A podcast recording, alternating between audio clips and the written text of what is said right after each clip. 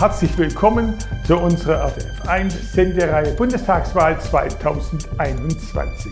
Wir stellen die Kandidaten der im Bundestag vertretenen Parteien vor aus unseren drei Wahlkreisen. Heute zu Gast für die AfD und den Wahlkreis Tübingen Ingo Retzke. Herr Retzke, herzlich willkommen und danke, dass Sie Zeit für uns haben. Vielen Dank, dass ich hier sein darf. Ich fange damit an, dass ich sage, es hat noch nie einen Wahlkampf gegeben, der so von Katastrophen geprägt war wie dieser. Corona natürlich und dann Unwetterflut und jetzt natürlich besonders dramatisch Afghanistan. Da fangen wir damit an. Die Frage an Sie. 20 Jahre hat man sich bemüht und dann ein Hals über Kopf Abzug.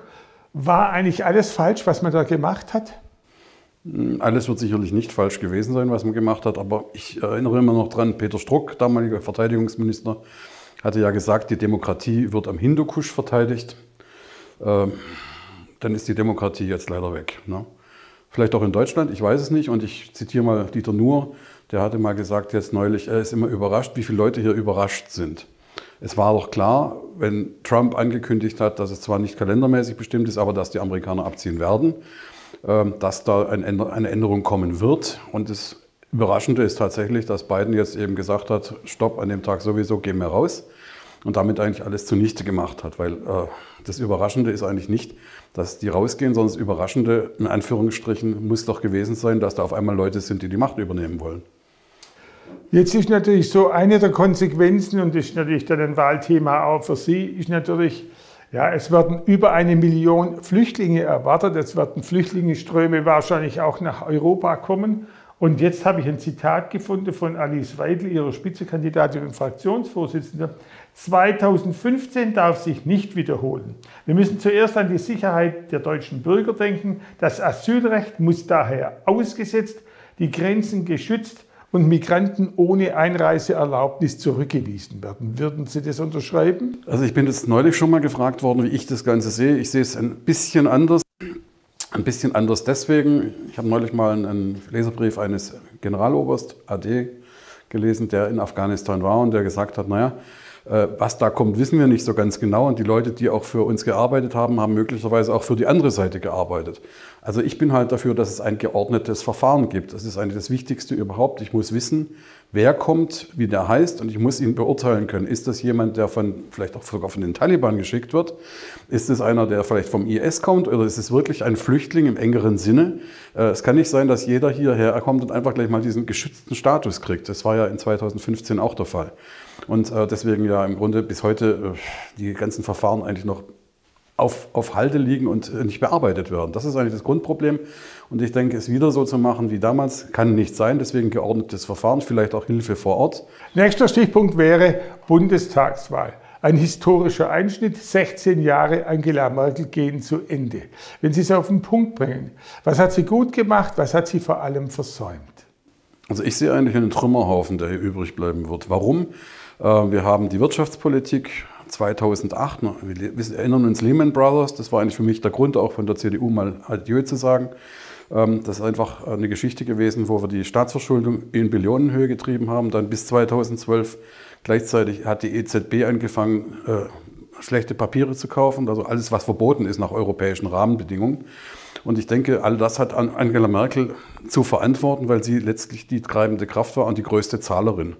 Äh, sie hätte es anders bestimmen können. Und jetzt zum Schluss hier äh, muss ich sagen, ja, was bleibt übrig? Nicht? Ich meine, die CDU ist so weit links zwischenzeitlich zwischen SPD und Grünen gelandet, dass sie eigentlich, wie neulich Patzel zutreffend formuliert hat, sich in die Abhängigkeit von linken Parteien begeben hat.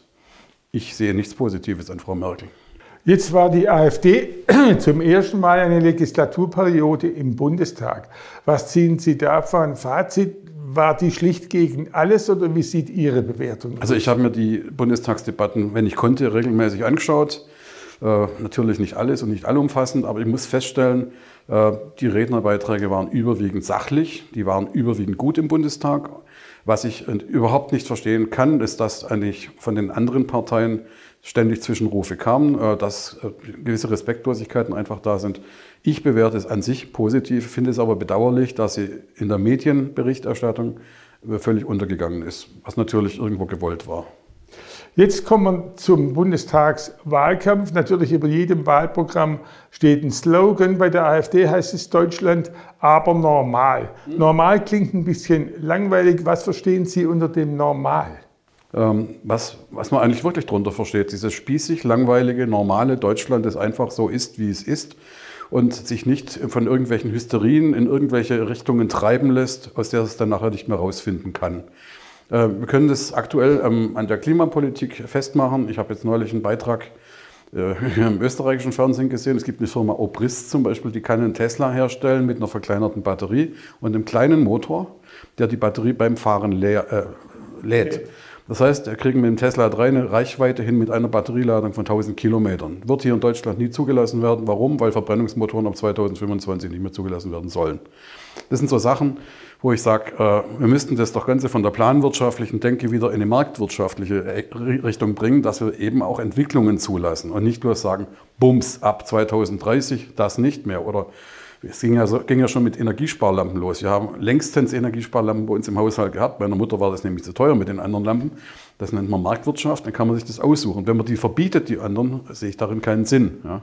Bleiben wir vielleicht gerade noch bei dem Klimaschutz, weil wir wollen es A konkret und B auch die Unterschiede deutlich rausarbeiten. Und da gibt es ja schon bei der AfD andere Sichtweise. Wenn ich es richtig verstanden habe, sagt die AfD, äh, diese ganze Situation menschgemacht die können wir nicht unterschreiben, sondern es gab immer schon kühlere Abschnitte oder wärmere. Wie sehen Sie es? Also da tue ich äh, gerne ein Zitat bringen von jemand, der hier sehr unbeliebt ist und bei mir mitunter auch sehr kritisch gesehen wird. Das ist der Herr Höcke. Der hat gesagt, es kann egal sein mir, ob das menschengemacht ist oder nicht. Es ist da. Klimawandel findet statt und da muss ich darauf reagieren. Da muss ich irgendwelche Vorsorgemaßnahmen treffen für jetzt zum Beispiel Starkregen. Da muss ich eben Ausbauten machen. Wenn es menschengemacht ist, und da kommt jetzt meine Position dazu, dann muss ich sagen, äh, kann das schon sein. Ich will das nicht ausschließen. Ich kann es nicht, nicht, Wir haben ja keine Doppelblindstudie, wo wir sagen können, nee, es ist nicht so. Ähm, aber das Problem ist, was können wir konkret ändern? Wir in Deutschland, äh, auch in Europa, machen ja seit 30 Jahren mit immer schärferen Emissionsschutzwerten und so weiter rum.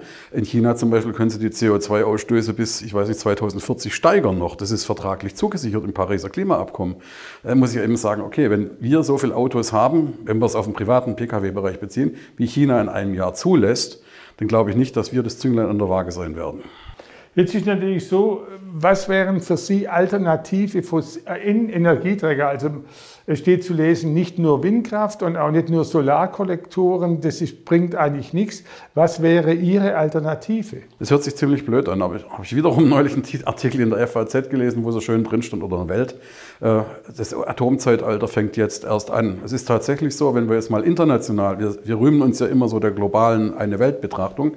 Alle anderen Länder um uns herum setzen verstärkt auf Kernkraft. Es gibt moderne Reaktoren. Die Forschung bei uns ist eingestellt. Ich weiß nicht mal, was der aktuelle Stand ist. Da hätten wir billige Energie. Wir beziehen sie jetzt aus dem Ausland. Wir stellen Propeller hin, die, ich weiß nicht, wie tief im Boden verankert sein müssen. Wälder fallen da teilweise weg.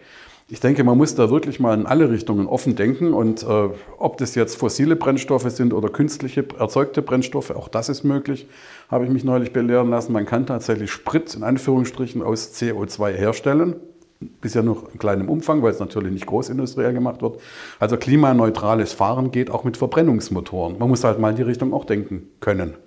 Es gibt viele Wähler, die sagen, viele Inhalte der AfD sind echt diskutabel. Wenn da nicht diese Einstufung als rechtsextremistischer Verdachtsfall wäre, der beim Verwaltungsgericht Köln anhängig ist, aber jetzt vor der Bundestagswahl nicht entschieden. Wie sehen Sie das? Ja, ich habe, das kann ja jeder selber machen bei, beim BMI, also bmi.de, sich mal den Verfassungsschutzbericht runterladen und durchgucken. Der ist 420 Seiten dick. Da werden rechte, linke, islamistische und sonstige Verfassungsfeinde genannt, unter anderem auch auf drei Seiten die AfD. Und diese drei Seiten hat man nochmal hinten eingeführt, also verdoppelt sozusagen, haben wir sechs Seiten. Es geht um eine Röte vom Höcke, eine vom Gauland und eine vom Kalbitz. Und der Rest ist Belletristik, sage ich mal. Also wissenschaftlich nicht belegt. Steht halt so drin, vielleicht ist es auch so gewollt, ich kann es nicht sagen. Ich finde es persönlich empörend, wenn man eigentlich die größte Oppositionspartei quasi als verfassungswidrig einstuft. Ich glaube, es gibt sonst nur in Ländern, die kommunistische Ideologien haben oder sonstige äh, Diktaturen sind. Trotzdem können wir sich natürlich wünschen, dass sich die AfD ein bisschen schärfer abgrenzt. Sie haben Höcke erwähnt. Ja. Es gibt diesen Helferich, der vom demokratischen Freisler spricht. Sehen Sie da kein Problem, dass die Leute Ihnen schaden? Doch, sehe ich. aber das Problem ist halt, wir sind halt eine Partei, die tatsächlich Meinungsfreiheit innerhalb der Partei auch zulässt. Das heißt, Sie werden auch hier im kleinen Kreis erleben, dass der Herr Schrade andere Positionen hat wie ich. Den kennen Sie ja nun im hiesigen Wahlkreis und ich bin in Tübingen. Gut, wir haben natürlich aber eins ganz gemeinsam, nämlich ein grundsätzliches Unbehagen über das, wie sich Deutschland entwickelt hat. Wir hatten es ja vorher kurz angesprochen. Ähm, dass einzelne Leute hier wirklich übers Ziel rausschließen aus irgendwelchen profilneurotischen äh, Geschichten heraus, das kann ich nicht ausschließen. Und ich kann nur sagen, bei der CDU war es früher mal der Franz Josef Strauß, der da immer diffamiert wurde. Zwischenzeitlich muss ich sagen, Strauß hat in vielem Recht gehabt, aber äh, auch damals war es immer so, das konntest du nicht der Gesamtpartei zuschreiben, was Einzelne machen. Und ich ziehe mir auch den Schuh nicht an was irgendeiner da gemacht hat. Das Problem ist das deutsche Parteienrecht, sage ich ganz offen. Ich habe mal mit dem EU-Abgeordneten Filimski von der FPÖ gesprochen. Der hat gesagt, bei Ihnen gäbe es in solchen Fall eine SMS und dann sei die Parteizugehörigkeit beendet. In Deutschland haben wir ein äußerst komplexes Verfahren, Leute wieder rauszukriegen, aus der schlechten Tradition des Dritten Reichs natürlich, wo das so äh, missbräuchlich geschah. Und ähm, hier haben wir das Problem, dass die Leute nur im langwierigen Verfahren tatsächlich, ich war selber mal Präsident des Landesschiedsgerichts hier in Baden-Württemberg, also ich weiß, was, was da läuft und wie viele Verfahren da anhängig sind. Und das ist also äh, ein Ding der Unmöglichkeit, das Gerichtsfest beinahe hinzukriegen. Und wenn, dann dauert es Jahre. Zum Schluss nur zwei kurze Fragen. Das eine ist natürlich ein bisschen der Blick in die Zukunft. Die Wahlumfragen für die AfD sind zweistellig. Das Problem ist, jeder verkündet lauthals, Politik ist ja eigentlich gestalten wollen. Mit der AfD wird nicht regiert, gibt keine Koalition. Wie gehen Sie damit um? Ich finde das Ganze sehr bedauerlich, weil das genau das ist, was ich auch vorher gesagt habe, ist eigentlich empörend. Wir haben eine relativ große Zustimmung innerhalb der Bevölkerung. Es sind ja ein paar Millionen Wähler immerhin. Und äh, die werden quasi ja mit ausgegrenzt. Das finde ich ganz fatal. Ich meine, dass man sich in der Sache auseinandersetzt, das vermisse ich. Das tut man nämlich nicht. Stattdessen wird diffamiert und wird pauschal irgendwas gesagt. Und das Problem ist tatsächlich, siehe CDU, die, die haben sich in eine Ecke manövriert, aus der sie quasi nicht mehr rauskommen, weil wir eigentlich überwiegend ihre früheren Positionen eingenommen haben. Dann natürlich fragt man am Schluss immer auch, Sie kandidieren für den Wahlkreis Tübingen. Das eine große bewegende Thema für die Bevölkerung dort ist der Bau der Stadtbahn. Wie sieht es der Bundestagskandidat? Bau der Stadtbahn, ja oder nein? Ich habe ja damit auf kommunaler Ebene mehr zu tun, als mir eigentlich beinahe lieb ist, weil ich in jedem Gremium mit diesem Ding konfrontiert bin. Ähm, das Problem ist an dieser Regionalstadtbahn, es werden zwei Milliarden vergraben und äh, der es ist eigentlich so der Ausdruck der, der, der SPD-Politik. Das Angebot regelt die Nachfrage. Ja, ich baue jetzt mal eine Stadtbahn, die wird angeboten und dann wird schon die Nachfrage kommen. Ich hätte gesagt, ich hätte lieber eine Stadtbahn regional nach Stuttgart gehabt, zum Flughafen zum Beispiel, um ins dortige S-Bahn-Netz reinzukommen, weil da ist die Nach oder wäre die Nachfrage da. Und dann könnte ich mir darüber nachdenken, ob ich mal weiter ins Goi reinbaue, weil das war ja eigentlich mal die Idee der Stadtbahn, die Goi-Bahn. Ne? Also der Zweckverband hat sich ja jetzt erst neulich aufgelöst. Problem ist, bei der Regionalbahn wird es die Verkehrsentlastung bringen, die man sich so erträumt. Die Antwort des dortigen Planungschefs ist, maximal 5% des Personenverkehrs können aufgenommen werden, dann ist das Ding voll. Und bis es soweit ist, dauert es noch 30 Jahre. Und am Schluss kriegt natürlich jeder seinen Promotion-Block. Warum sollen die Wählerinnen und Wähler am 26.09. die AfD und ja, Ingo Retzke für Tübingen wählen? So, warum sollten Sie in, im Wahlkreis 290 Tübingen Zollernalb AfD wählen? Ganz einfach. Zum einen, weil die AfD die einzige tatsächliche Oppositionspartei im Bundestag geworden ist. Der Rest ist sozusagen, ich möchte nicht sagen ein Einheitsbrei, aber mit wenigen Abweichungen doch dazu das Gleiche. Und egal wen Sie wählen, höchstwahrscheinlich kriegen Sie eine grüne Beteiligung in der Bundesregierung. Äh, umso wichtiger ist eine Opposition, die wirklich Oppositionsarbeit betreibt. In Tübingen natürlich schwierig. Ich kandidiere dort, damit es überhaupt das Angebot einer AfD in dem Wahlkreis gibt. Deswegen die Erst- und die Zweitstimme gerne für die AfD. Trauen Sie sich was, wählen Sie mal Deutschland. Tun Sie Gutes. Herr Ritzke, vielen Dank für das Gespräch. Gerne. Wir stellen Ihnen die Kandidaten der Wahlkreise hier vor für die Bundestagswahl und sprechen mit ihnen. Und so können Sie sich A informieren, B vergleichen und C entscheiden, indem Sie am 26.09. zur Wahl gehen oder vorher Ihre Stimmen per Briefwahl abgeben. Ich danke für Ihr Interesse und sage auf Wiedersehen. Bis bald.